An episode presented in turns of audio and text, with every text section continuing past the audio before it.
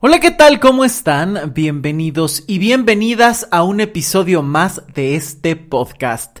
Yo soy Luis Miguel Tapia Bernal y me da muchísimo gusto que me estés acompañando un jueves más, que ya sabes que cada jueves nuevo episodio.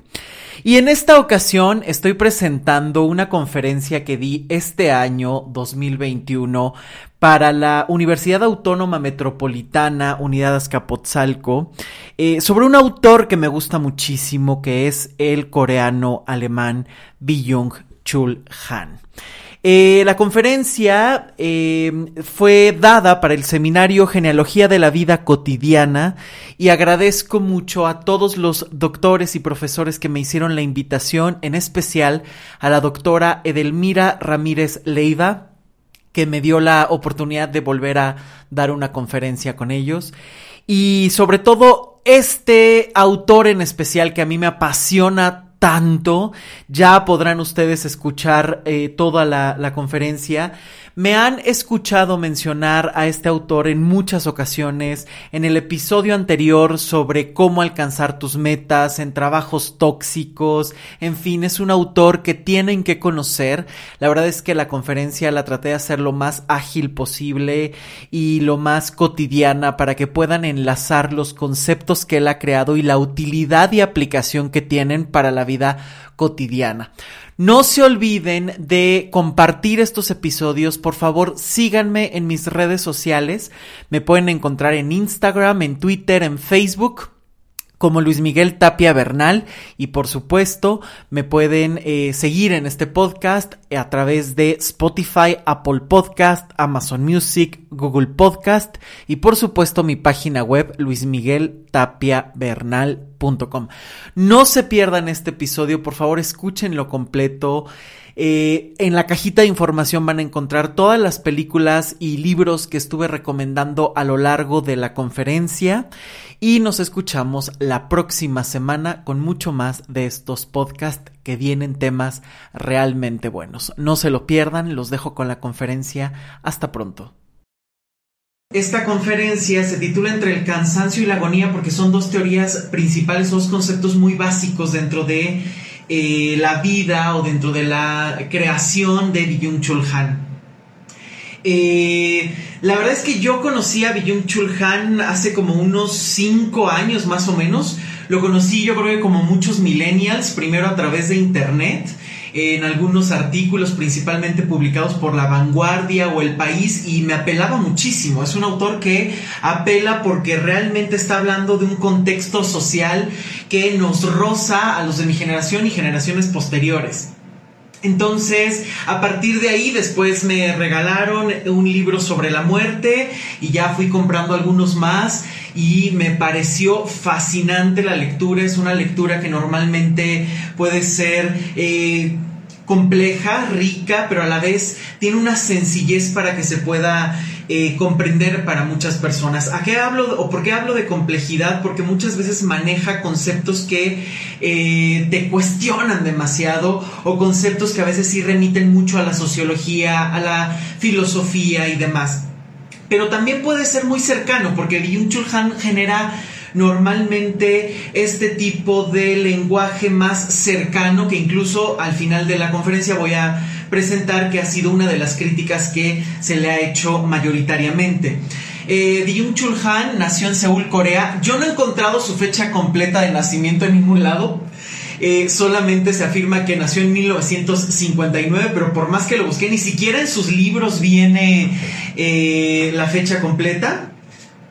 Por ejemplo, aquí este de La agonía de Eros solamente marca que está hasta que nació en 1959. Él es filósofo y es un teórico cultural radicado en Alemania.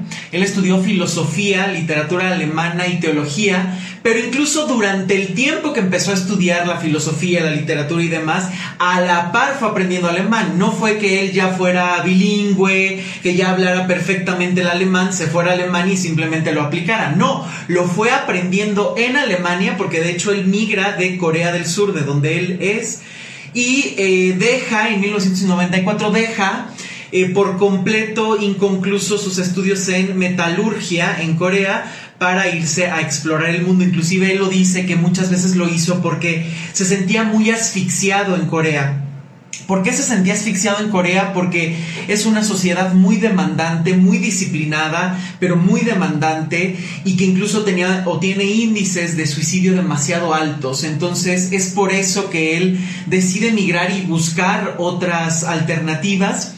Y en 1994 se doctora justamente con una tesis sobre Heidegger y actualmente es profesor en la Universidad de Artes de Berlín. Y bueno, pues ahí hay una imagen de él. Eh, es un autor que ha causado mucho interés y se ha difundido mucho principalmente en internet. Hay muchísimas entrevistas de él, hay muchísimos videos de él en YouTube. O sea, hay mucha información para que puedas acceder directamente a sus contenidos. Normalmente la gran mayoría de sus libros son cortos, no pasan ni siquiera de las 150 páginas, algunos tienen hasta menos, 90, 92, una cosa por el estilo, pero a mí me parece que eh, siempre es contundente y accesible y creo que esta es una característica maravillosa que él puede poseer y mezclar fácilmente con sus, eh, con sus formas de creación eh, filosófica. Eh, por supuesto, sus principales influencias o que tiene menciones en eh, sus libros, Hegel, Heidegger, eh, Foucault, Arendt, Hannah Arendt, por supuesto, Eva Ilius, Hank, el premio Nobel y por supuesto Nietzsche. Y vamos a entrar justamente con uno de sus conceptos principales y su libro quizá más famoso, más rico, más eh, eje de toda su teoría, que es La Sociedad del Cansancio. Casi toda su bibliografía está editada por Herder, entonces se puede conseguir fácilmente y está traducida a muchos idiomas, entonces tiene una amplia... Eh, una amplia producción literaria, ¿no? Por acá en Facebook me preguntan qué libro recomiendo. Bueno, quédense para ver porque voy a estar mencionando sus libros principales, pero yo creo que este de la Sociedad del Cansancio es el principal. Eh, él plantea que pasamos de una sociedad disciplinaria y viral. ¿A qué se refiere con esto? A que anteriormente la sociedad era simplemente un deber hacer tienes que hacer determinadas cosas, te disciplinamos para que las hagas y después se da eh, un miedo constante hacia el otro, que es este miedo viral. Vivimos o se vivía en una sociedad completamente inmunológica, virológica, donde todo lo externo me asustaba. Y esto ocurría principalmente hace unos 50 eh, o 100 años. Hoy no, Hoy estamos en una sociedad del cansancio que se caracteriza principalmente por rendir eternamente. Estamos obligados a rendir y hoy el miedo o el daño mayor es un daño neuronal. ¿A qué se refiere con esta parte del daño neuronal? A que hoy los padecimientos no es una cuestión de que me asuste que los externos lleguen y me hagan daño.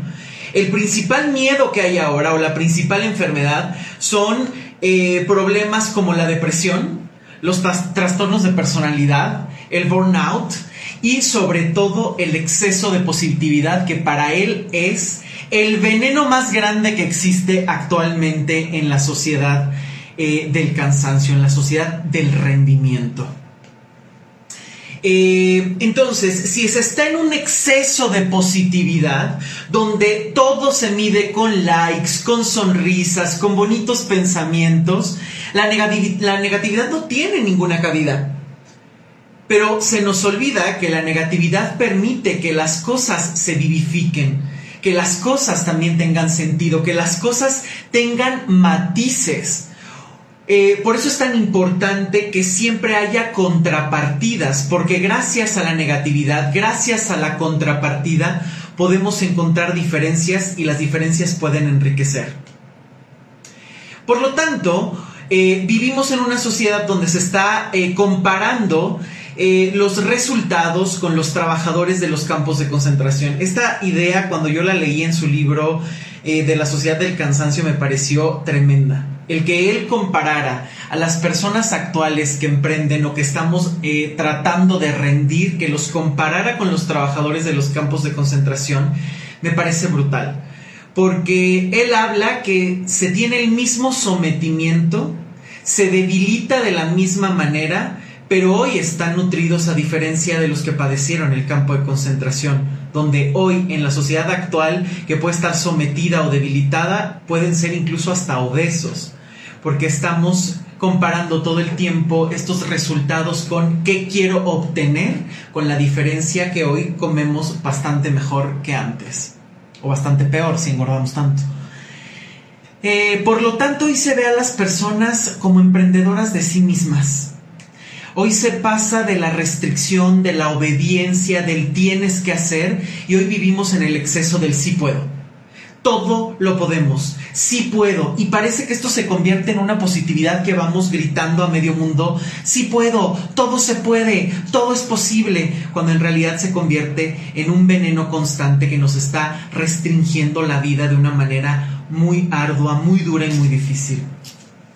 Porque ahora el ser humano, si él tiene que emprender, si uno mismo es responsable de lo que somos, si uno mismo es responsable de eh, lo que podamos rendir y de lo que podamos hacer, estamos en guerra con nosotros mismos. El ser humano vive en guerra consigo mismo, se autoagrede y se reprocha porque no puede más. Y este es el veneno actual. El ser humano se quiere convertir en una computadora y normalmente se está buscando eso, que ninguna emoción te perme, que ninguna emoción te mueva de donde estás. Y esto lo veo muchísimo en terapia cada vez que llegan los pacientes. Es, no quiero sentir, quítame el dolor de inmediato, yo quiero estar bien, yo tengo que ser sumamente bueno y productivo, yo tengo que hacer perfectamente bien las cosas como si fuera una máquina. Hoy no hay tiempo para duelos, hoy no hay tiempo para pensar y procesar las emociones, hoy no hay tiempo para eso. Hoy se quiere comportar como si fueran computadoras imperturbables que solo se aferran a los resultados. Y esto es demasiado peligroso. Inclusive me gustaría recapitular, no sé si han visto esta serie de El Decálogo de Krzysztof Kieslowski, un director polaco que es de mis preferidos. Y eh, de hecho esta serie está se consigue muy fácilmente en YouTube. Bueno, además está en venta en este. Ay, pueden apagar el micrófono, porfa.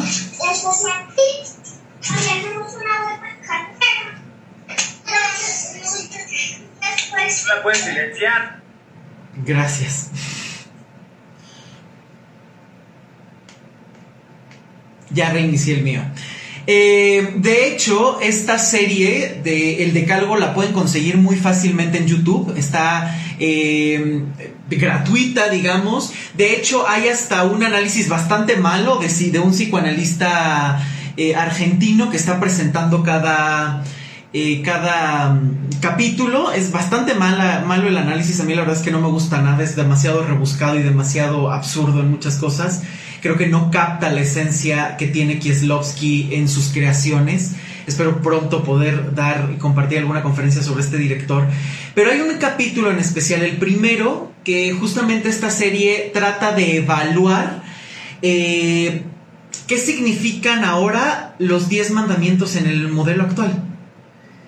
Ese modelo eh, o de la vida moderna, realmente cómo están funcionando y qué aplicación tienen en el mundo actual. Y el primero, que es Amarás a Dios sobre todas las cosas, es una historia muy interesante. Voy a hacer un poquito de spoiler para que vean por qué estoy sacando esta parte. Eh, en la imagen podemos ver, eh, está un señor que es el padre de Pavel, el niño adorable que estamos viendo en la imagen. Y Pavel es un niño que es demasiado crítico y demasiado explorador. Todo le causa duda, todo le causa pregunta y tiene una luz impresionante. Un día le pide permiso al padre para que pueda salir a patinar, estaba nevando, y el padre le dice, vamos a averiguar con la computadora si puedes salir a patinar y realmente puedes hacerlo. Hacen sus cálculos con la computadora, la computadora les arroja que es buen momento para que salgan a patinar y evidentemente el niño muere. Porque la computadora da un resultado pero no toma en cuenta la vida no toma en cuenta que el clima puede cambiar, no toma en cuenta que si había más personas y a lo mejor habían encendido fuego, el hielo se podía empezar a derretir, no toma en cuenta que a lo mejor el espesor del hielo no es completamente parejo.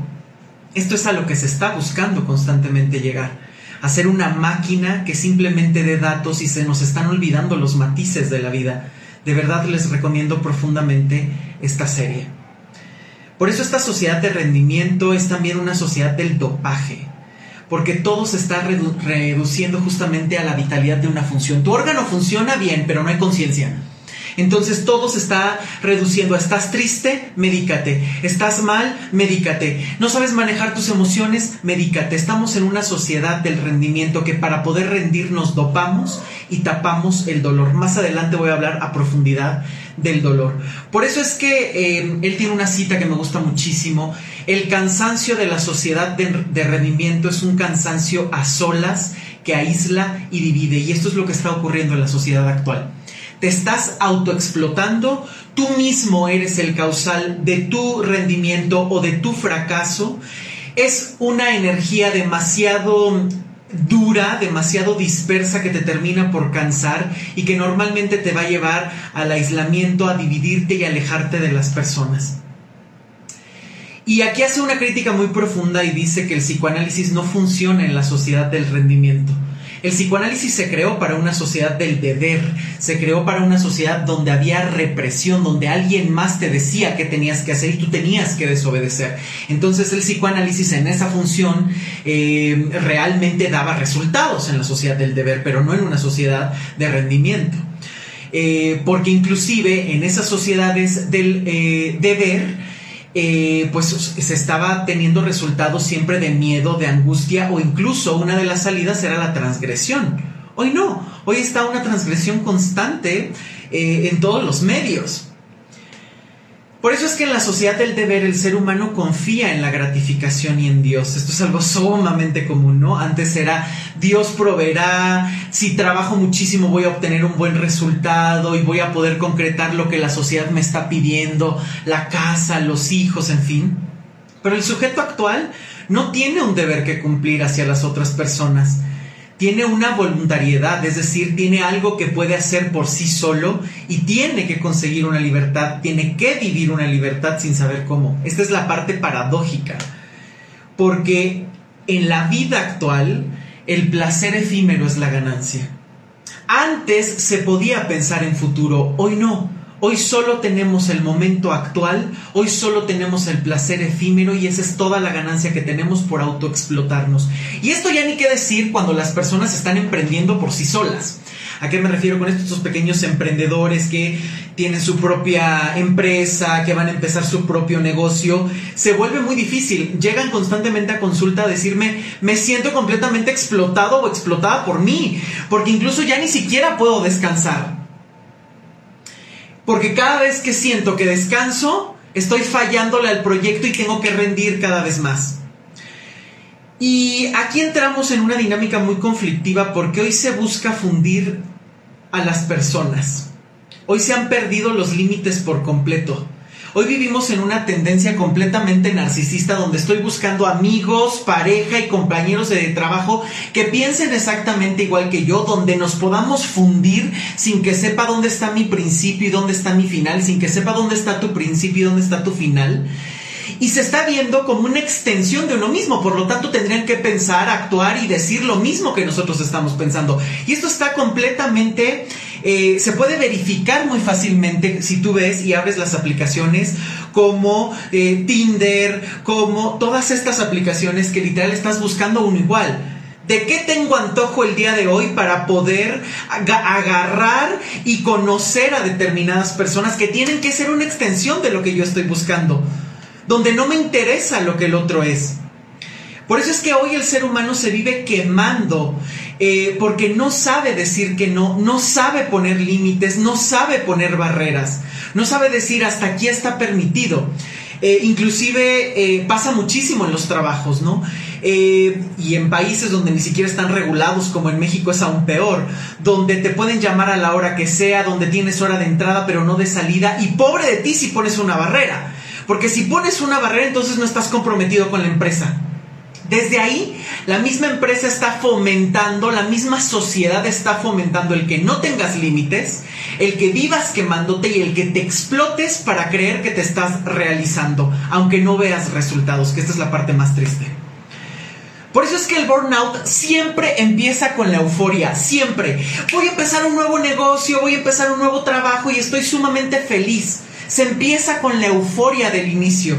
pero después todo se derrumba, porque después el trabajo invade todos los espacios. Y hoy lo podemos corroborar más que nunca con la pandemia.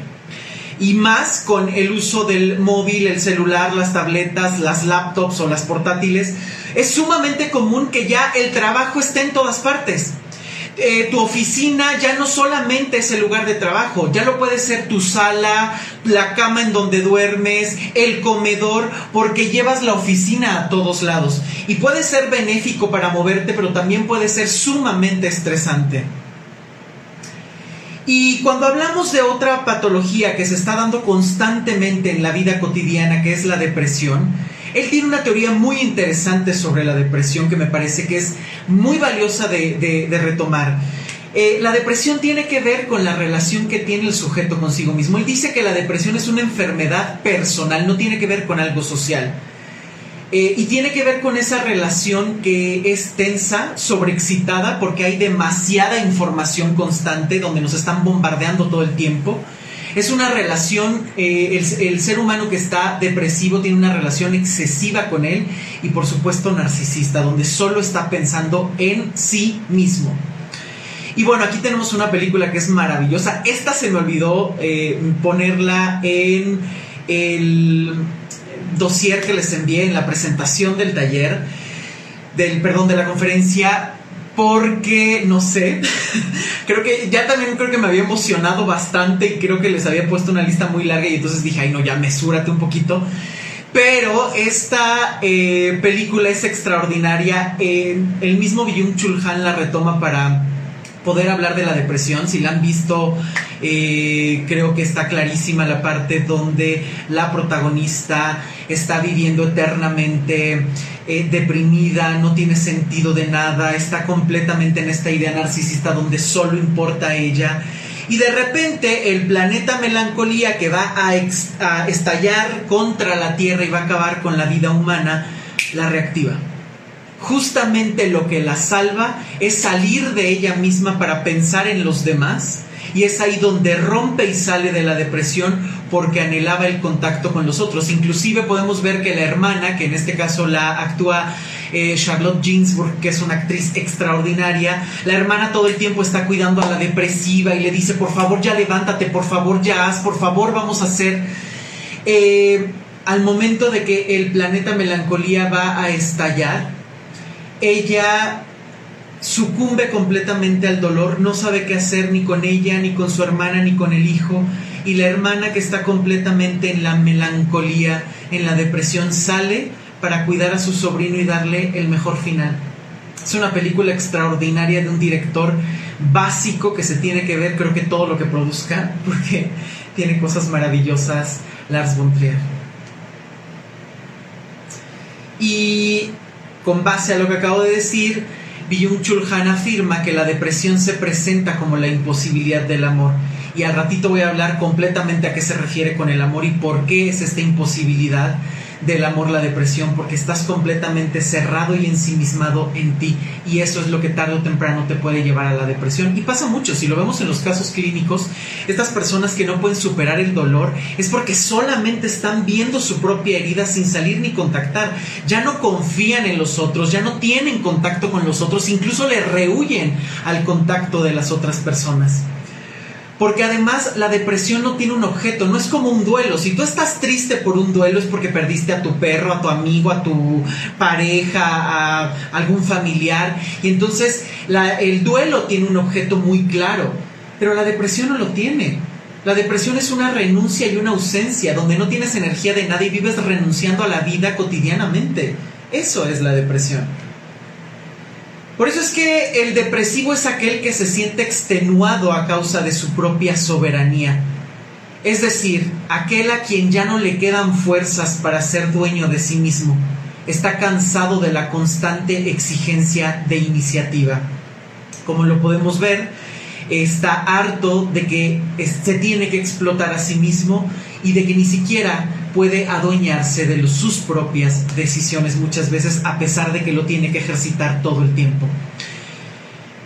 Quizá tenemos menos represiones que antes hoy, esto es cierto, a lo mejor hay menos mandatos que antes, hay menos deberes que cumplir, pero esto no significa que seamos más libres el día de hoy.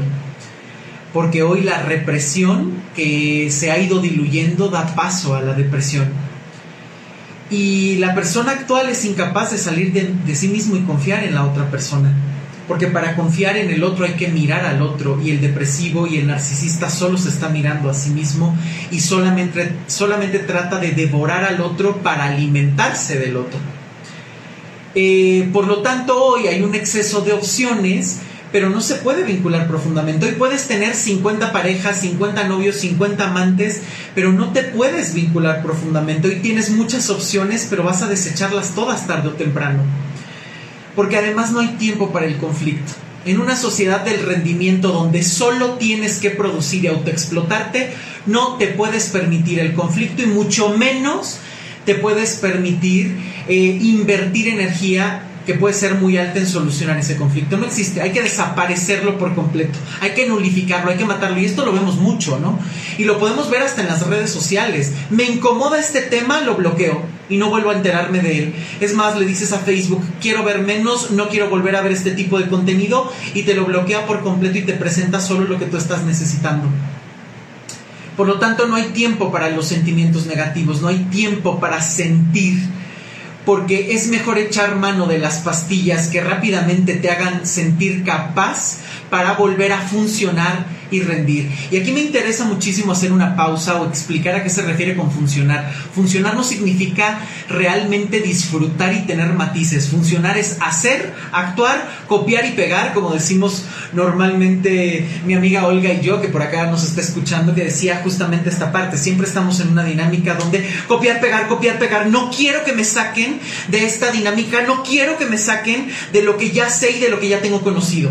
Simplemente las pastillas lo que hacen es que puedas funcionar, que sigas actuando como máquina repetitiva, pero no te sacan del dolor, de la angustia que puedes estar sintiendo, porque para eso habría que, que visitarlas y no hay tiempo para eso.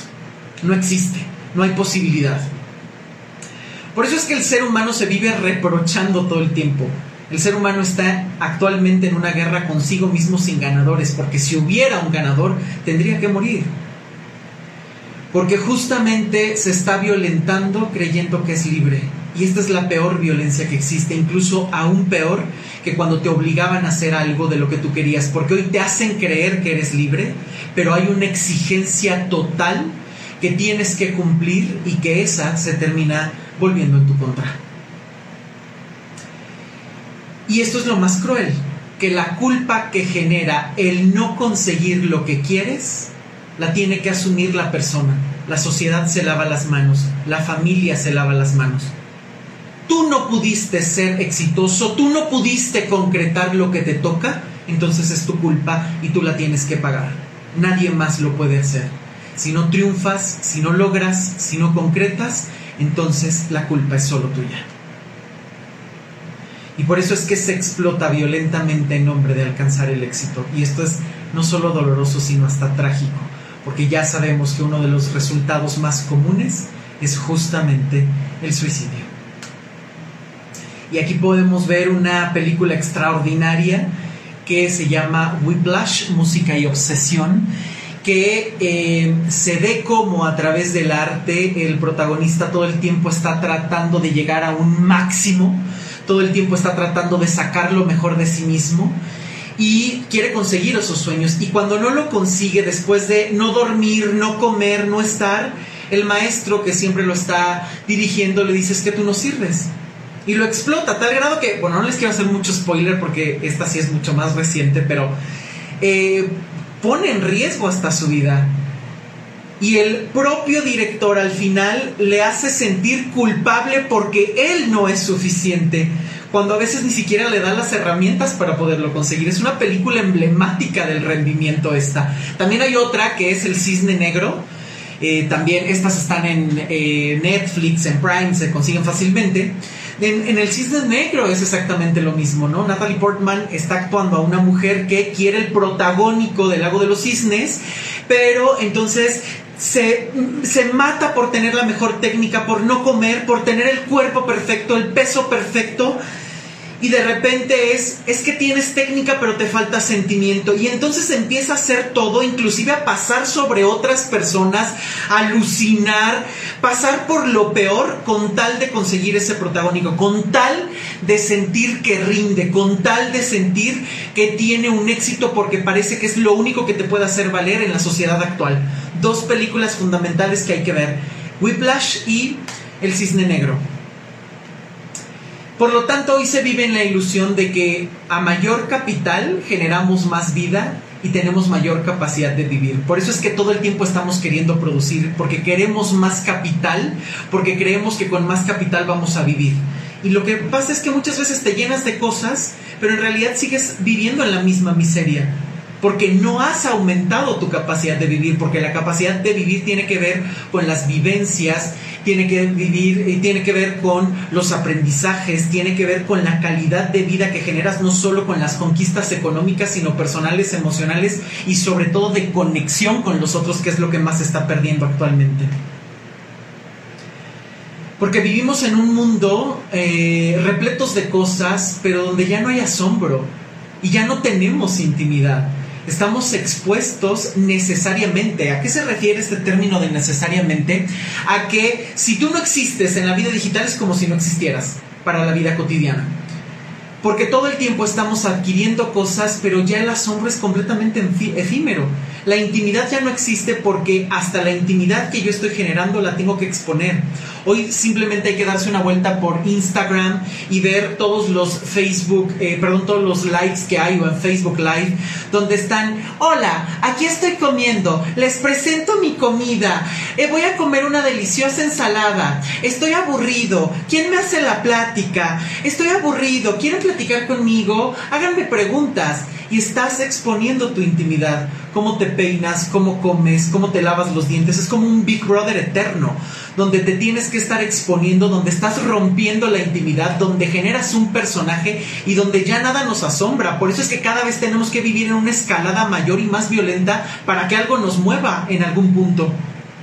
Y estamos perdiendo la belleza, el arte y la festividad por completo, porque hoy la belleza es algo mercantil, el arte tiene que cumplir parámetros completamente eh, consumibles. Y la festividad, que es esta ritualidad de disfrutar la vida, se pierde, porque no hay tiempo para festejar, hay tiempo para producir, inclusive cuántas veces eh, se van a reuniones de trabajo para celebrar, pero yo no voy a celebrar, ¿eh? yo voy a hacer contactos de trabajo yo voy para ver qué puedo sacar de esas reuniones. Es que voy a salir con alguien porque a lo mejor si no me da una cita buena y podemos ser pareja, pues a lo mejor por lo menos me sirve y tarde o temprano se convierte en alguien que me pueda dar trabajo me pueda recomendar todo el tiempo, todos los contactos te tienen que brindar algo. Los vuelves consumibles y desechables y nos estamos perdiendo de lo que realmente puede generar la vida, que es esta belleza, el arte que transgrede, el arte que cuestiona, la festividad, el disfrute y la paz. Eso se está diluyendo. Porque si todo es trabajo eh, y no sabemos ni siquiera descansar, eh, ¿cómo podemos recuperar fuerzas? Incluso Byung Chul Han dice que hoy se duerme como se te duerme una pierna nada más porque caí, nada más porque se me cerraron los ojos, medio hormigueas y te levantas sin poder descansar porque ya ni siquiera podemos descansar, ya ni siquiera podemos compartir lo que somos. Hasta en sueños estás pensando, ¿qué tengo que hacer? ¿A dónde tengo que llegar? Y estoy perdiendo el tiempo en dormir cuando a lo mejor podría estar estudiando y podría estar trabajando y podría estar creando cualquier otra cosa. Porque si el imperativo de ser feliz genera una presión que es más devastadora que el imperativo de ser obediente, y esto siempre pasa. Ser feliz cuando es obligatorio es muchísimo más duro que ser obediente. Y aquí es donde voy a entrar a otro de sus libros, que es El Enjambre, que es un libro extraordinario, donde habla justo de la vida digital actual, y por eso estoy hablando de la solitaria y agónica vida digital porque estamos ante una invasión de lo digital, ya está en todos lados. Hoy ya no se respeta la intimidad, ya no se, ya no se puede respetar el distanciamiento porque ya no existe. Si ahorita nos estamos eh, tratando de conectar por Zoom, por Facebook, por donde sea, ya se diluye, ya entraste en mi casa, ya estás conociendo mi espacio, ya estás conociendo el lugar donde trabajo, ya se pierde este distanciamiento entre lo público y lo privado, entre lo público y lo privado y entonces yo ya puedo empezar a mostrar cualquier cosa con tal de ganar seguidores.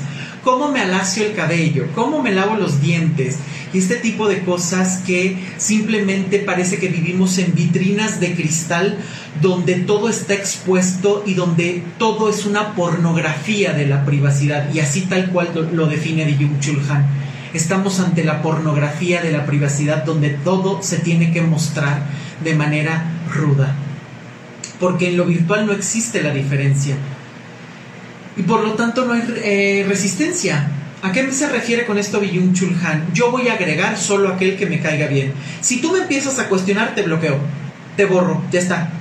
Te elimino, no existes. Me peleo con alguien importante y cercano de mi vida, no existe, se acabó. Solo lo que es igual a mí funciona. Es decir, una eh, sociedad completamente inmadura una sociedad que no permite adaptarse a la diferencia, que no permite las diferencias que nos enriquecen y por lo tanto no hay resistencia porque entonces solamente podemos crear resistencia ante lo que se te impone cuando lo cuestionas, cuando buscas y tienes otras alternativas, si no te quedas a obedecer en lo mismo y autoflagelarte y decir tengo que cumplir lo que me están exigiendo o lo que yo me estoy exigiendo ahora porque es el éxito lo único que me va a definir. Y entonces, sin distancia espacial, porque ya no existe y lo podemos ver perfectamente ahora en la pandemia, ya no hay esta distancia porque eh, se ha cortado constantemente, simplemente como estamos teniendo esta conferencia el día de hoy. Ustedes están en sus casas, en sus oficinas, y es como si estuviéramos en apariencia en el mismo lugar. Se cortó la distancia, pero esto también está erosionando las distancias mentales, porque entonces yo ya puedo hablar como sea y solamente estoy buscando a los iguales y estoy eh, exigiendo que los demás me muestren esa privacidad ya no sé hasta dónde respetar el espacio del otro, ya no está claro. Por eso es que en las relaciones me cuesta tanto trabajo delimitar hasta dónde debo de, llegar. Porque entonces, si esto está erosionado en lo mental y en lo espacial, yo puedo hacer y pedir lo que yo quiera al otro, y si no me lo da, lo desecho. Y esto está pasando en todas las relaciones, casuales principalmente porque la y aquí define eh, retoma este concepto de privacidad Byung Chul Han de Roland Barthes que dice la privacidad es o sea qué es la privacidad hay que tenerlo muy claro pues es ese espacio donde no eres un objeto y donde no eres imagen.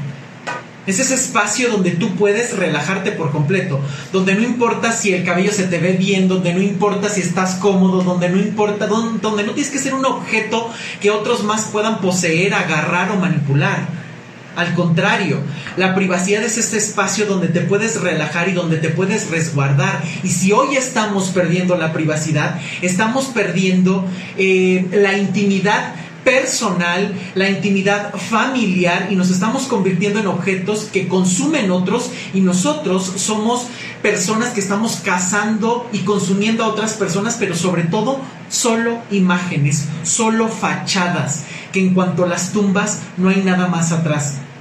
Inclusive es muy común y cada vez lo veo más en eh, pacientes cada vez más jóvenes.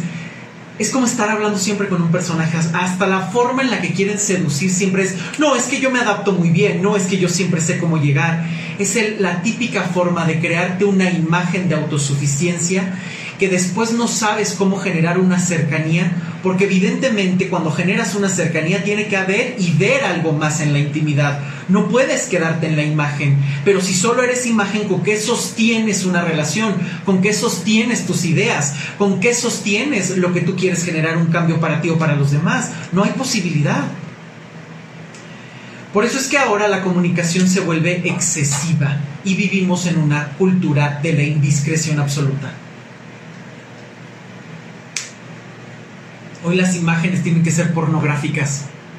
Tienes que ver por completo el cadáver del muerto, del, del niño muerto porque lo balearon, porque estás viendo completamente las imágenes de Palestina e Israel y los bombardeos.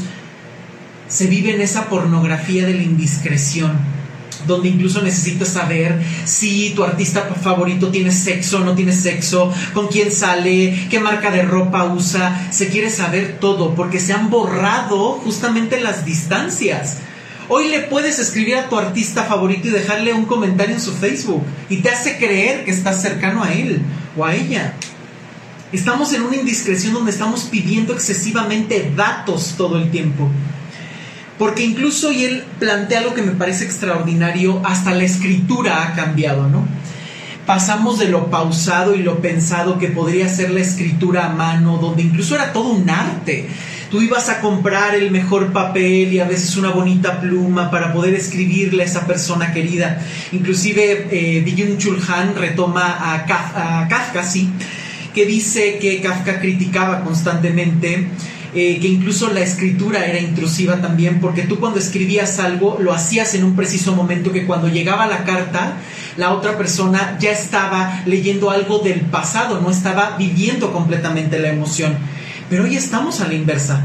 Hoy le escribes a alguien, hola, ¿cómo estás? En segundos lo está recibiendo y entonces estamos ante una emocionalidad directa ya ni siquiera tengo filtro. Estamos enojados y estamos discutiendo y entonces empiezo a escribir infinidad de cosas ya sin filtro, sin pensar, sin decir, es cierto, no, ya estamos vomitándolo todo en las redes sociales. Y esto es de verdad peligroso. Y lo podemos ver como se da muchísimo en el bullying, por ejemplo, cuando a través de la eh, identidad anónima, cuando te creas un perfil falso, cuando no sabes ni quién está detrás de ese perfil y te empiezan a ofender y decir infinidad de cosas en tu contra, es exactamente igual. Exactamente igual porque estás cayendo constantemente en ese vómito donde ya no hay filtros y donde la escritura simplemente es entérate de lo que te quiero decir, porque es como si estuviéramos en un micrófono narcisista todo el tiempo. Yo hablo, yo digo, yo escupo y si me dan ganas te leo, si no te dejo en visto. O sea, se está trastocando hasta la comunicación de una manera indigna incluso. Por eso es que en las redes sociales, cuando se dan estas oleadas de indignación y estos hashtags de estamos con determinadas personas, eso no va a generar nunca un cambio. Nunca. Y él lo explica clarísimamente. Porque esta indignación no lleva nada. Es una oleada intensa, rápida, que tarde o temprano se controla, que tarde o temprano se apacigua, que después de un tiempo nadie se acuerda de ella y que hay que dejar muy claro que sin acción ni narración no hay cambio. Es decir, si tú no actúas, si tú no piensas o hablas de una manera contundente que lleve a la acción, no vas a generar ningún cambio en tu vida. Y esto pasa muchísimo. En las redes sociales todo mundo se vuelve contra el acosador, contra el presidente tirano, contra el actor que fue homofóbico, racista. Pero después de un tiempo todo mundo se olvida de eso porque queda simplemente en una oleada intensa, rápida, que devora muchísimo en Internet, que se vuelven los trending topics de eh, Twitter, pero que después se queda en simplemente una teorización, como decía Bauman, un activismo de sofá, que votando el móvil, que votando el celular, te olvidas de él. Y aquí Byung Chul Han nos da una frase que me parece extraordinaria y que da para mucho, que es, la actual multitud indignada es muy fugaz y dispersa. Le falta toda masa, toda gravitación que es necesaria para las acciones. No engendra ningún futuro. ¿Y a qué se refiere con esta cuestión de masa? a que anteriormente las masas se juntaban, un movimiento social que hacía las identidades individuales se juntaban para generar una gran masa donde no había principio y fin, donde todos estaban compartiendo ideales y todos perseguían un mismo objetivo, todos, todos. Entonces en la masa todos tenían un lenguaje comunitario, todos aportaban, todos estaban en un conjunto, era una masa justamente. Pero hoy no, hoy estamos viviendo en un enjambre, con individuos solitarios, separados, aislados, que no generan ni conocen remotamente lo que es un nosotros. No existe. Solo son como el enjambre, cada uno está en su célula, cada uno está en su pedacito, en su octágono, ahí guardadito, solo, separado y aislado. Normalmente la masa buscaba tener una voz y una identidad. El enjambre no. El enjambre es ruido y soledad. Inclusive en Japón hay un término que son los hikikomoris, que son estos seres aislados que literal ellos han decidido aislarse del mundo para vivir solo frente a sus monitores. Por lo tanto, podemos ver que la era digital, en lugar de acercarnos, está dando como resultado la lejanía. Y la soledad, por supuesto. Y es aquí donde la crítica se desvanece, no dura, incluso se puede propiciar, es ahí donde se toma el control. Lo estamos viendo en las campañas electorales actualmente, en muchos países, pero actualmente en México. Eh, el desprestigio de no sé quién y durante dos, tres días es trending topic, la que robó casas, la que hizo infinidad de cosas, hoy estás manipulando. Hoy quien controla las shitstorms, que son estas, eh, literal la traducción sería las lluvias de mierda que hay en las redes sociales, que es vamos a atacar a determinadas personas de una manera brutal, ruda y constante Hoy quien controla las shitstorms, hoy lo controla todo. Antes quien tenía una televisora lo controlaba todo. Hoy no. Hoy quien controla estas eh, lluvias, estas eh, tremendas volcaduras, estos escándalos, lo controla todo. Hoy esta es la forma de control. Hoy se pueden determinar, fluir y decir qué y contra quién tenemos que estar para volverlo trending topic y alcanzar visibilidad o poder lastimar profundamente a alguien y tirar campañas políticas, musicales o artísticas, da igual. Porque hoy tecleamos en lugar de actuar. Y creo que esta frase es contundente. Yo sé que para muchas personas, la generación X, la generación de los baby boomers, esto les suena un poco en chino, esto les parece como una cuestión que dices, ay no, suena exageradísimo. Para la generación de los millennials y más abajo que estamos conviviendo todo el tiempo con esto, es una gran realidad donde hoy tecleamos más que actuamos. Hoy creemos que por expresar estamos con Palestina o poner nuestra fotografía con la bandera gay estamos apoyando el movimiento. Y ya, no hay que hacer nada. Hoy tecleamos, no actuamos. Y después cuando queremos actuar no sabemos cómo hacerlo, porque no tenemos otros referentes. Entonces son discapacitados emocionales que están buscando alternativas para poder actuar sin poder tener una guía propia y sin tener las herramientas necesarias. Esto es un peligro. Y gran parte de los maestros que ahora están trabajando con jóvenes se están dando cuenta. La calidad, el aprendizaje, la forma de aprender, de leer, de comunicar, está viéndose completamente entorpecida. Ya no saben cómo leer, ya no saben cómo comunicar. Quieren que casi casi el examen sea con emojis y a través de WhatsApp. Esto es demasiado patético a la larga y demasiado preocupante además. Porque efectivamente tenemos un exceso de información sin paciencia. ¿A qué se refiere esto? A que todo el tiempo estamos ansiando la información. No tenemos paciencia. Es que quiero saber sobre Byung Chul Han y entonces empiezo a leer un artículo y después otro y otro y otro y otro y otro y otro. Y entonces simplemente estás desarrollando datos, no conocimiento. Hoy tenemos infinidad de información, de datos, tienes acceso a ella pero no tenemos un conocimiento porque el saber requiere tiempo y experiencia, requiere paciencia, requiere realmente tener ese tiempo para sentar, para degustar, para pensar, para desmenuzar los conocimientos, no nada más para empezar a llenarnos de datos, que esto es lo más común. El exceso de información no significa tener y tomar mejores decisiones. Ojo con esto Inclusive hoy la terapia breve estratégica de Giorgio Nardone tiene todo un protocolo y toda una investigación acerca de cómo está la nueva patología de la duda patológica, justamente donde ya al tener tantas alternativas no sabes qué elegir. Y muchas veces presentas las mismas sintomatologías de la depresión. Hay tanto que no puedo elegir que ya no sé qué hacer.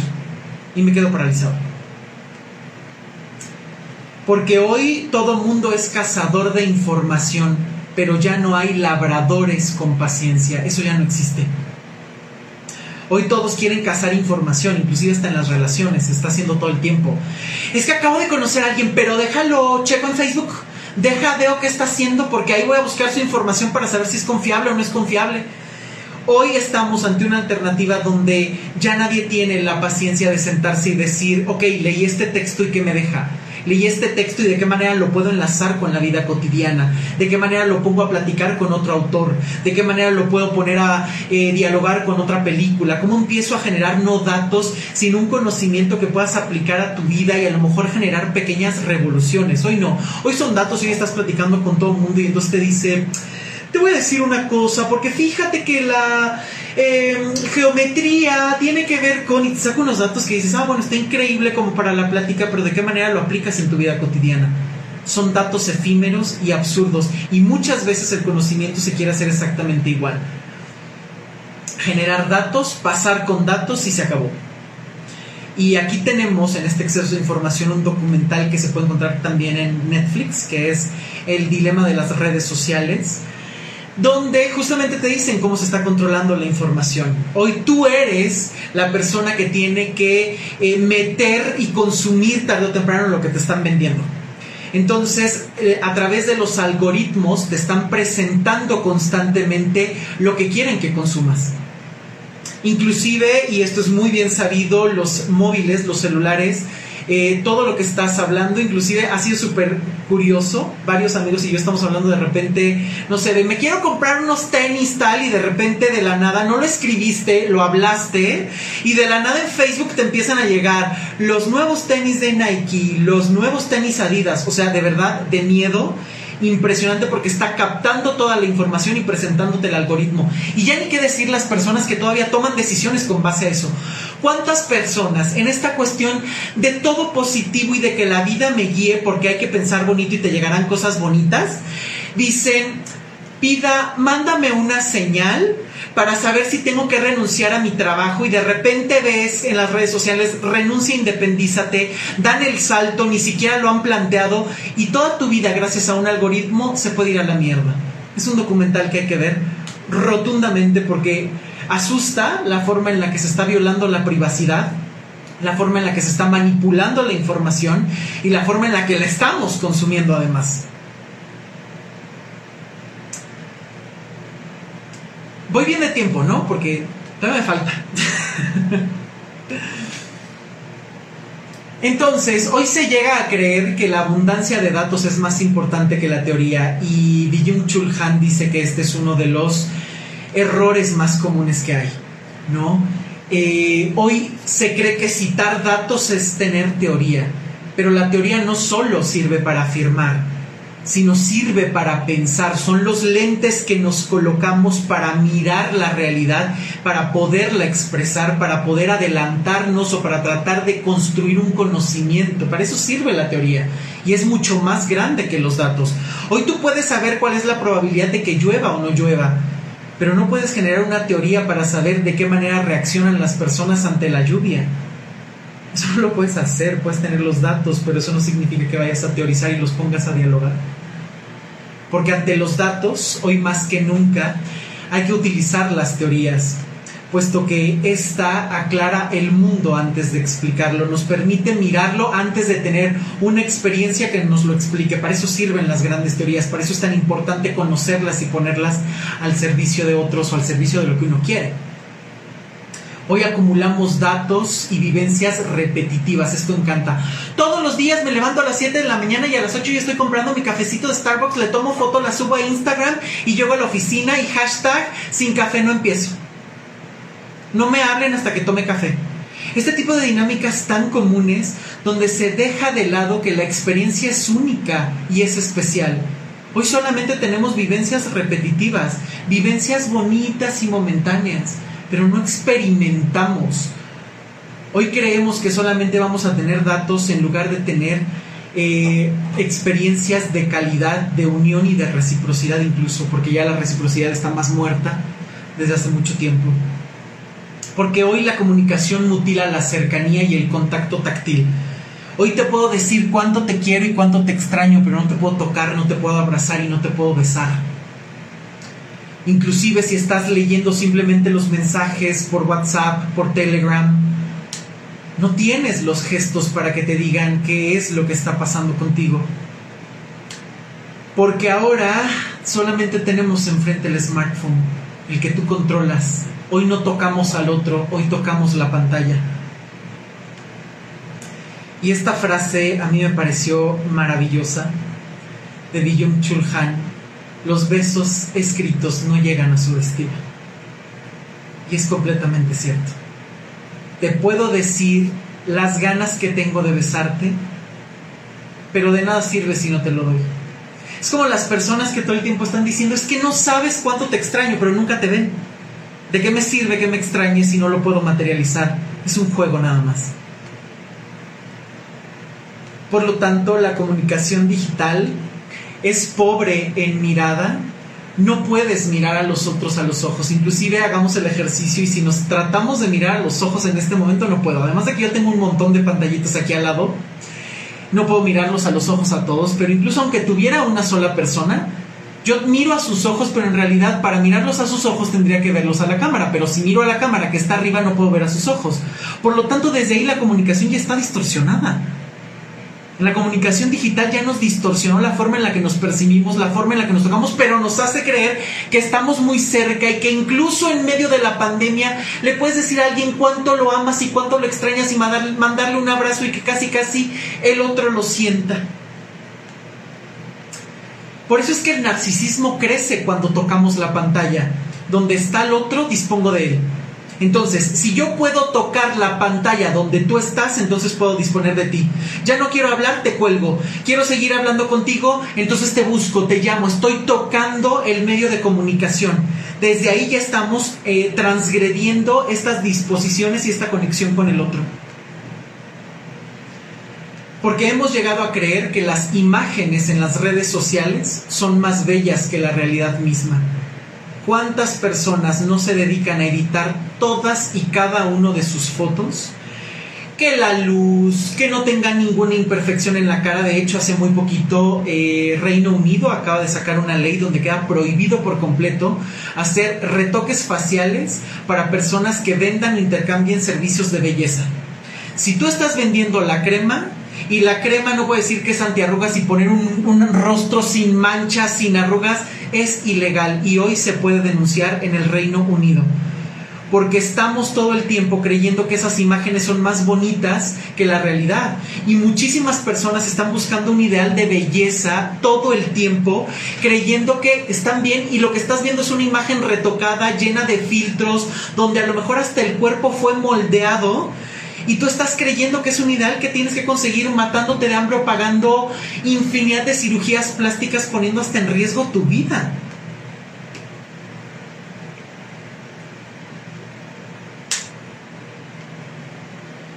Por eso es que el objeto del ser humano actual es el mismo. Ya no puede generar una conexión con el otro. Él mismo se puede explotar, él mismo tiene que sentir y él mismo se tiene que sostener. Lo que sí sobra, eh, lo poquito que sobra de él, lo reparte entre contactos efímeros y relaciones pasajeras. Es lo que más le gusta. Estoy tan ensimismado en mí, y esto lo hemos visto en infinidad de series, incluso la película de Hair es un gran ejemplo de esto, ¿no? Ya no sé cómo relacionarme con otras personas, ya no sé de qué manera interactuar e interactúo con el dispositivo. Y si el dispositivo además me pone una aplicación que me diga cómo me tengo que relacionar, que mejor no corro riesgos. Y lo poquito que queda es para esos contactos efímeros y esas relaciones completamente pasajeras. Y lo veo, o sea, no saben a mí, es, me encanta que haya personas de otros países, me encanta que se esté llegando a otros lugares, me encanta, está increíble, esto está precioso. Pero me cuesta mucho, a cada rato tengo que estar abriendo la cámara y tratar de verlos a ustedes. Porque si no siento que estoy en un monólogo tremendo donde solo estoy viendo mis diapositivas y estoy solo en la oficina tratando de hablar y hablar y hablar. Es bastante triste, se extraña esta parte de estar con la gente enfrente, que te hagan las preguntas, que puedas estar mirando las caras que están haciendo para saber si están diciendo qué estupideces está diciendo este tipo o algo de lo que dice me toca y hoy no, hoy lo tengo que estar haciendo chiquito, no puedo ver a todos, muchos tienen incluso hasta las cámaras apagadas, no puedo ver ni todos sus rostros. Y sí, me da muchísimo gusto, está aquí mi hermana que me está viendo que está en Holanda y que me encanta esta dinámica, pero hay muchísimas otras personas que no sé ni dónde están, no sé quiénes son y que no puedo ver completamente sus rostros. Y esto pasa muchísimo en las redes sociales porque además los amigos que se agregan a estas redes sociales son porque cumplen sobre todo la función de incrementar el sentimiento narcisista de sí mismo, constituyendo una muchedumbre que aplaude y que presta atención a un ego que se expone como si fuera una mercancía. Hoy solo vas a buscar que te sigan aquellos seguidores que te den like, que te aplaudan y que te den me encanta y que incluso una persona que te dé un comentario negativo puede destruir completamente tu día y tu autoestima. Es una cosa brutal. ¿Cuántas personas no se han suicidado incluso por comentarios que les dejaron en las redes sociales? Y hoy estamos matando toda posibilidad de diferencia y solamente estamos bebiendo y consumiendo egos y mostrando y vendiendo el propio como si fuera una mercancía. Y aquí entramos a un tema que me apasiona muchísimo, que es el tema del amor. y justamente tiene un libro que es La agonía de Eros. La verdad es que este libro me decepcionó un poquito. Me esperaba mucho más. No sé si tenía expectativas muy altas de él porque había leído anteriormente a libros tan sacudidores como el de Bauman de Amor Líquido. La verdad es que este es bueno, no voy a decir que no tiene ideas y postulados muy interesantes, eh, pero hay ideas que me, pareció que se quedó un poquito corto, aunque tiene elementos muy interesantes y analíticos sobre las cuestiones del pensamiento, de la política y la cómo el eros, es decir, la conexión con el otro, la búsqueda del otro, tiene un sentido bien importante con eh, y una corresponsabilidad bien importante con la relación y el cambio social. Incluso eso me pareció muy, muy rico, pero no sé si yo tenía como muchas expectativas con esta cuestión personal o que se fuera simplemente a desmenuzar mucho más estas relaciones emocionales. Y creo que ahí diluyó un poquito el mensaje, pero bueno, es una apreciación personal, es un libro que vale la pena leer por completo. Porque lo que hoy ataca al amor, más allá de las posibilidades ilimitadas, más allá de que hoy puedes tener una infinidad de eh, opciones eh, que puedes consumir y que hoy te metes a Twitter y te metes a cualquier eh, aplicación y tienes infinidad de personas enfrente de ti, es que el otro está erosionado. Hoy el otro ya no nos interesa, solo te interesas tú está completamente erosionada esa imagen del otro. El otro ha desaparecido. Por eso es que está agonizando. Y esto de verdad es algo preocupante. Porque el amor hoy se le quiere ver como una fórmula de disfrute únicamente. Que solo dé sentimientos agradables y excitación. Nada más. Hoy me das un problema. Hoy no haces lo que yo quiero y te vas ya no podemos ni siquiera negociar, ya no hay esta posibilidad de vamos a sentarnos, vamos a mirarnos, vamos a dialogar. No, hoy es esta parte egoísta, tienes que cumplir todo lo que estoy diciendo, tienes que cumplir y darme placer.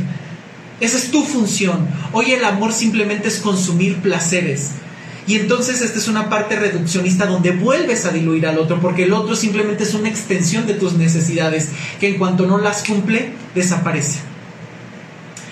Y hoy vivimos en el presente que es lo igual, lo seguro y lo conocido. Eso es el presente. Ahorita sé lo que estoy haciendo. Sé que estoy en una conferencia, sé que estoy con ustedes. Entonces tengo esta seguridad de lo que estoy haciendo ahora. Pero el futuro no. El futuro es el otro, es lo que tengo que ir a explorar, tengo que ir a crecer. Por eso es que hoy nadie quiere vivir en el futuro.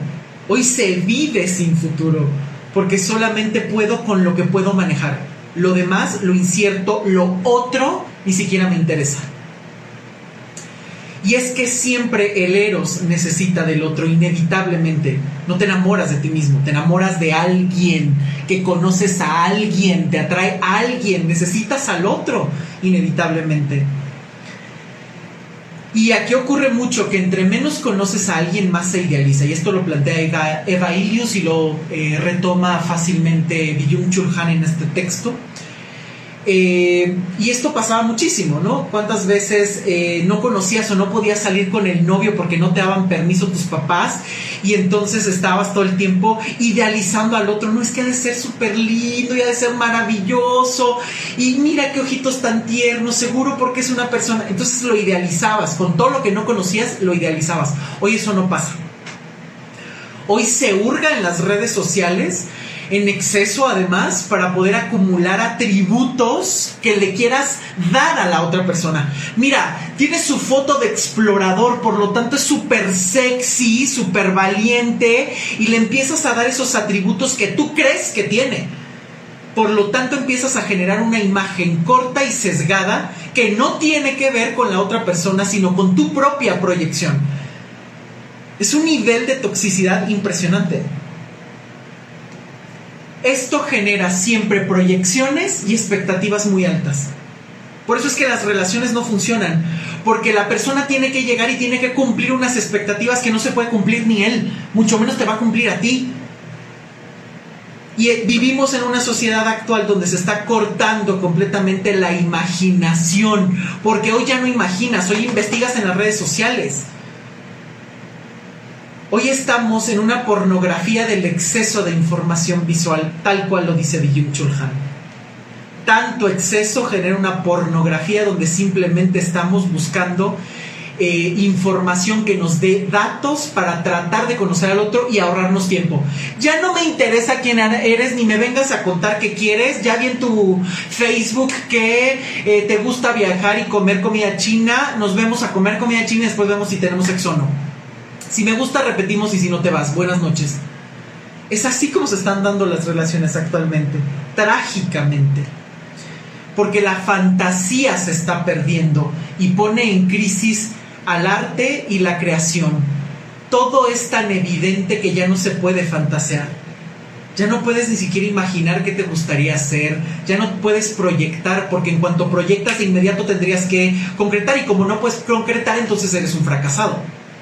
Pero el problema es que esta crisis, esta fantasía que ya no se llega y este diluirse al otro está poniendo en crisis al arte también y a la creación. Porque se está viviendo en el reino de lo igual. Sin fantasías estamos en el reino de lo igual. Pienso igual, tú también, ah, ok, somos amigos. No, te desecho. Entonces solamente vivimos en algo completamente plano y horizontal. Por lo tanto, nos quedamos siempre en el mismo lugar. El otro te saca de donde estás, sus ideas, sus visiones. Cuando te enamoras y te enseña algo que tú no conocías, te enseña a patinar, te enseña lo maravilloso que es preparar sushi o lo maravilloso que es quedarse a ver una película y debatir de ella, lo aprendes con el otro y tú le enseñas algo más. Pero cuando solamente estás viviendo en la fantasía, estás viviendo en el reino de lo igual. Y el resultado es que siempre te quedas en el mismo lugar. Se nos olvida que el amor irrumpe en uno para que el otro aparezca y brinde visión y diferencia. Cuando esto lo mutilamos, nosotros nos quedamos solos y el otro ya no tiene un lugar en la vida de nadie. Por lo tanto, el eros, el otro, se necesita en la vida, en la creación y hasta en la política en la vida para alimentarla, en la creación para poder llegar a nuevos estatutos y críticas, y en la política también, porque si quiero cambiar la realidad de alguien más, tengo que conectar con el otro. Hasta para hacer justicia se necesita mirar al otro y reconocer al otro. Porque hoy el amor y el sexo también se someten al dictado de la del rendimiento. Y esto pasa muchísimo. No saben cuántas veces llegan a terapia, principalmente los hombres, diciendo, ¿de qué manera puedo ser un martillo simplemente para ser el mejor amante? No me interesa conectar, me interesa simplemente cumplir la función sexual plana, llana y animal y dejarla ahí. Y hasta el amor tiene que ser redituable, tiene que ser en rendimiento, que me haga sentir bien feliz y súper contento y que me haga tener un rendimiento total. El amor hoy es mercantilizado. Se vuelve al otro un juguete sexual consumible y muchas veces desechable. Se ve al otro como una extensión narcisista de uno mismo, donde no me interesa su diferencia, donde tiene que ser una sombra de sí mismo. Por lo tanto, se pierde la confianza por completo la confianza queda obsoleta porque es un acto de fe. Y para tener un acto de fe tienes que tratar de aventarte hacia el otro, conocer hacia el otro. Y entonces la fe, la esperanza, la confianza se pierden por completo. Porque en el amor la información se consigue fácil y con eso se adecua. Me dijiste que te ibas a dormir a las 10 y te vi conectado hasta las 12. ¿Qué onda? O sea, esto ya, ¿eh? O sea, yo no puedo confiar en ti, porque la información me dice que me estás mintiendo. Por lo tanto, me estoy perdiendo de la vivencia y estoy perdiendo de los matices con los que se puede construir la verdadera confianza. Se nos olvida que lo único que mantiene la vida con vida es la sorpresa que el otro te da. Porque si no nos quedamos en el infierno de lo igual. Y aquí es donde llegamos a uno de los libros que a mí más me gustó. Yo creo que este es el número uno de Byung Chul Han, que es La Sociedad Paliativa. Es el último, acaba de salir hace uno o dos meses, la traducción está en Herder. Es una maravilla de libro, a mí me revolucionó la cabeza, me tocó profundamente el corazón y las entrañas porque a veces hasta incómodo era. Es un libro extraordinario donde incluso ya habla de la pandemia, lo voy a dejar un poquito más al, eh, final, ya, ya voy, ya voy. Eh, y por eso esta parte la titulo La ausencia del dolor en la sociedad paliativa. Porque hoy la relación que tenemos con el dolor siempre revela el tipo de sociedad en el que vivimos.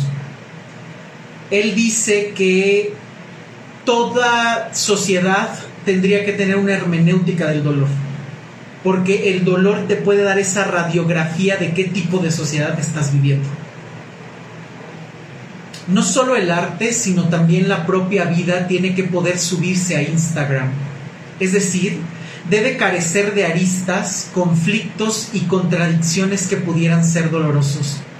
Hoy el arte y la vida no puede incomodar y mucho menos ser dolorosa. Hoy tienes que subir el contenido perfecto para que te den muchos likes en Instagram y después puedas ser un influencer. Solo de imagen.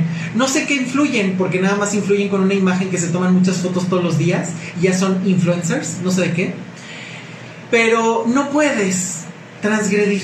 No puedes estar en una dinámica así, al contrario, todo el tiempo estás en unas... Eh, hay que evadir lo que contradice y hay que evadir lo que duele. Hoy no hay cabida para el dolor y quien no tiene cabida para el dolor se está muriendo. Y esto es algo que tenemos que tener muy claro. Porque hoy el dolor se busca controlar solo con la medicación. Estamos ante una algofobia que baja rápidamente la tolerancia al dolor y acarrea anestesia permanente. Me aturde tanto el dolor que lo único que hago es voy, me medico y se acaba el tema pensamiento positivo, a pensar bonito y a generar cosas bonitas para que solitas se den. Pensamiento chafa de Paulo Coelho. Deséalo y el universo va a conspirar para que te lo dé todo.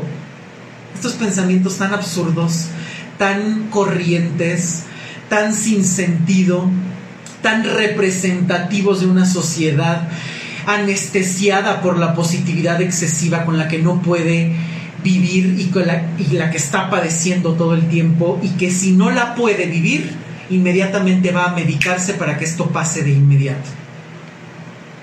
Y aquí lo podemos ver en una película de Woody Allen que es Blue Jasmine, peliculón. La verdad es que a mí, yo tengo que confesar que Woody Allen no me gusta mucho, sinceramente. Sé que para muchos es casi casi un director de culto, pero a mí no. La gran mayoría de sus películas no me gustan quizás solo Match Point, pero esta, no bueno. Me parece que es extraordinaria la forma en la que representa a una mujer que tenía esta vida plana de lo igual, que vivía en el rendimiento total donde solamente tenía que conseguir el éxito. Una mujer hermosa, además extraordinariamente bien actuada por Kate Blanchett, una de las mejores actrices contemporáneas que hay donde vive una crisis en su vida impresionante, todo su mundo se colapsa y tiene que volver a empezar desde cero. Y todas sus emociones están mediadas por la medicación. Todo.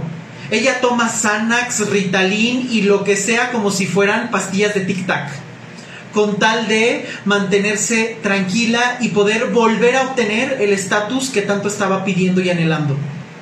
Es una película representativa de estas sociedades donde el dolor no quiere tener cabida, donde se tiene que controlar con medicación para volver a ponerte al corriente y que puedas volver a dirigir y que puedas volver a actuar y que puedas llegar nuevamente a ser funcional, no a ser feliz, no a ser eh, una persona centrada en ti, no, a que seas funcional a que te levantes a las 7 de la mañana aunque no tengas ganas, vayas al trabajo y te obligues a hacer lo que tienes que hacer.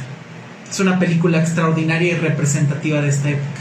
Que este miedo al dolor ha invadido hasta la política. Hoy ya no se permiten las grandes reformas, sino que simplemente se están dando analgésicos provisionales para tapar desajustes y disfunciones en el sistema. Esto es algo sumamente común. Esto es lo que está ocurriendo todo el tiempo. Ya no me interesa solucionar, a mí me interesa simplemente poner pequeños parchecitos para que no se note que el sistema no está funcionando.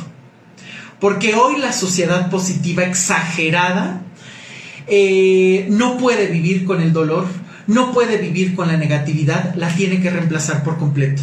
Y aquí lo vemos también en otra película como Eterno Resplandor de una mente sin recuerdos, donde los protagonistas se van a borrar el amor que no pueden manejar. Esto ya no me gusta, lo borro, lo desaparezco para que yo pueda continuar y pueda volver a tener experiencias placenteras. No hay cabida para el dolor en esta sociedad. Incluso la psicología, y esta es una crítica maravillosa que a mí me encantó, la psicología pasa de ser una psicología del sufrimiento a una psicología positiva, enfocada en el bienestar, la felicidad y el optimismo. Aquí podemos entender por qué hoy toda la gente está cayendo en estas sectas, en este tipo de coaching, donde les gastan infinidad de dinero y después terminan dominándolos, controlándolos, donde terminan cometiendo hasta delitos, porque la gente está tan necesitada de que alguien los, los guíe o las guíe que normalmente se cae en esta falta de conciencia real, quieres la guía, quieres el pensamiento positivo, pagan 70 mil dólares para que las terminen marcando y tatuando o haciendo las esclavas sexuales o a los hombres convirtiéndolos en esclavos o los dominan para que se puedan eh, incluso hasta suicidar porque estamos en este pensamiento positivo. Di cosas bonitas, piensa bonito y encontrarás todas las soluciones a tu vida. Simplemente escala la montaña, dile todo lo que quieres a la piedra, suéltala y tu dolor se habrá ido. Vivimos en este tipo de mediocres terapias donde simplemente están metidos una y otra vez en querer pensar positivo y sanar, cuando en realidad el dolor te está acompañando en todos lados. Porque vivimos en esta sociedad paliativa del me gusta, donde todas las personas son víctimas de un delirio de complacencia, donde todo se tiene que alisar y pulir para que resulte agradable. El like es el signo y también el analgésico del presente. Recordemos que al mutilar el dolor mutilamos la catarsis que hoy está asfixiándote, asfixiándose entre las escorias de la positividad. Cada vez que mutilas el dolor, te estás mutilando en la posibilidad de narrar, de cambiar y de sentir. Porque quien busca complacer en todo, incluso en el arte o incluso em, el, arte se vuelve incluso un diseño eh, que importa más lo bonito que se ve que lo que puedes sacudir o el uso al que le puedes dar. Hoy el arte no sirve para sacudir, proponer o cuestionar porque incluso el dolor también depende del poder. En una sociedad de mártires, por ejemplo, los cuerpos mortificados son insignias de poder y de control. En una sociedad de la disciplina, y aquí vamos a entender a los papás de por qué todo el tiempo estaban trabajando y a veces ni siquiera les dolía la rodilla y ni siquiera se detienen un poquito como a ver. Eh, en la sociedad de disciplina el dolor tiene que ser más discreto porque hay que generar cuerpos que se adapten al trabajo y la obediencia. Por eso es que los padres, los abuelos están más enfocados en trabajar, en cuidar lo externo y no en estar eh, todo el tiempo al pendiente del dolor, sino del deber. Y después pasamos también a un cuerpo heroico, ¿no? Donde es este cuerpo que resiste, que aguanta, y hoy estamos en el cuerpo de la postdisciplina, donde no hay cabida más que para el placer se disfruta a sí mismo porque ni siquiera es un placer del otro, es un placer eh, propio, se disfruta de ese placer y se rechaza el dolor en todo momento y en toda circunstancia. Y aquí hay una parábola que a mí me gustó muchísimo, con esto voy cerrando, que es la parábola de la princesa, la princesa y el guisante, que es maravillosa la forma en la que lo significa. La princesa tiene infinidad de colchones donde se acuesta. Hay un simple guisante y ella se vive quejando todo el tiempo. Es que no puedo dormir, es que me duele, es que me duele la espalda, es que me duele todo. Así es la sociedad paliativa actual. Se queja de todo. La, el umbral del dolor se ha bajado muchísimo. Ya no hay resistencia a él. Y Byung Chulhan dice, el día que le saques el guisante, de todas maneras las personas se van a estar quejando ahora porque el colchón es demasiado blando y también le produce dolor. Porque hoy lo que en realidad duele es el sinsentido de la vida.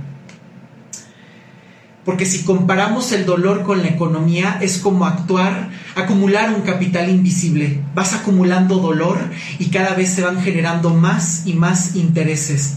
Porque el dolor es capaz de saltarse toda barrera gota a gota y después inundarlo todo. Y entre más analgésicos tomamos, más dolores mudos estamos viviendo. Inclusive hoy una pandemia que está creciendo muchísimo es el autolesionarse. Muchos adolescentes, muchas personas están autolesionando constantemente. Eh, y esto es un acto completamente narcisista, dice Byung Chul Han, donde el individuo no soporta, no se soporta a sí mismo y trata de escapar del dolor o inclusive muchas veces como no tiene esta posibilidad de narrar y de hablar del dolor porque ya no existe, eh, lo que está haciendo es justamente cortarse para darle una expresión que él mismo no le puede dar con palabras porque tanto la experiencia como la narrativa se le ha mutilado al dolor. Y quien renuncia al dolor solo sobrevive. Porque el dispositivo de la felicidad aísla a los seres humanos y hace que se pierda la solidaridad porque la felicidad se vuelve un acto privado y egoísta. El sufrimiento es el símbolo del fracaso actualmente. Por eso cada vez se requiere estímulos más intensos. Para poder sentir y tapar el dolor se recurre más a las drogas, a la violencia y al horror. Y por eso la muerte y el dolor va de la mano. Y hoy se está tratando de tapar todo el tiempo a la muerte, de quitar a la muerte por completo, de eliminarla. Pero una vida sin dolor ni muerte es de muertos vivientes posiblemente el ser humano alcance la inmortalidad al precio de la vida. Me voy a saltar esta parte de la muerte, que es bastante buena, pero me están pidiendo que termine.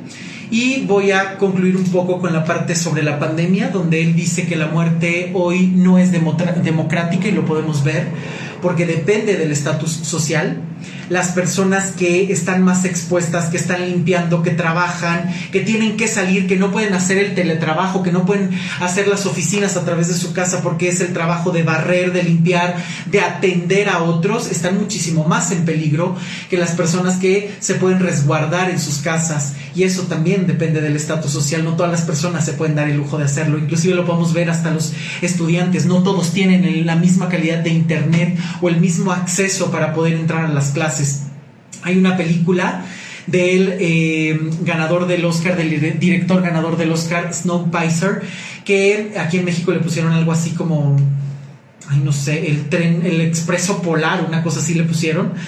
Es un peliculón porque es una película donde hay un tren que es como el arca de Noé que agarró a todas las personas que sobrevivieron porque se había llegado un calentamiento global tan arduo que el planeta estaba tan caliente que echaron una sustancia y se congeló todo. Y entonces el tren evidentemente está eh, hasta adelante los de las mejores clases, con la mejor economía y hasta atrás los que incluso llegaron gratis y entonces los de adelante pagaron por su lugar para sobrevivir en ese tren y a los otros los ven como si les estuvieran haciendo un favor. Es una clara imagen de la pandemia que estamos viviendo ahora, la tendrían que ver y bueno, si no han visto la película de Contagio, por favor háganlo porque parece un documental de lo que estamos viviendo y se hizo hace 10 años. Y en las crisis las personas buscan líderes y acceden fácilmente al control. Por eso es que para él eh, para Byung Chul Han dice que actualmente estamos en, una, en un peligro inminente porque la pandemia está sentando precedentes muy importantes donde se está buscando de entrada mantener la vida a toda costa, donde te estás alejando cada vez más del otro, porque puede ser un portador del virus. Eh, inclusive es una pregunta que a mí me parece lapidaria. Hoy los mayores mueren solos en los asilos porque nadie puede visitarles por el riesgo a la infección. Esa vida prolongada unos meses más es mejor que morir solos. Y simplemente hay que ver, a mí me partía el corazón la noticia de las personas que ni siquiera se pudieron despedir de sus seres queridos. O sea, de verdad, a mí todavía se me hace un nudo en la garganta el pensar que en Italia les exigían a los médicos y les pedían que por favor les metieran una tablet para que les pudieran decir adiós a los seres queridos. Esto se me hace brutal el día de hoy que ni siquiera te puedas despedir y tocar a los otros. porque hoy voluntariamente y sin resistencia nos estamos confinando y estamos mezclando el aislamiento y la virología creando una hipocondria digital. Hoy se permiten humillantes medidas de control que sientan el precedente en nombre de la salud de lo que va a ser la biopolítica. Hoy tu cuerpo va a ser el acceso para que puedas entrar y salir de un país. Hoy tu cuerpo va a tener un control porque tienes que demostrar lo que eres, de dónde vienes, las vacunas que tienes aplicadas, porque tu cuerpo va a ser tu cartilla de presentación. Desde ahí empieza la biopolítica, el biopoder y el biodominio. Porque en tiempos de pandemias, además, el dolor ajeno es aún mucho más lejano. Y bueno, pues lo dejo hasta aquí. Muchísimas gracias.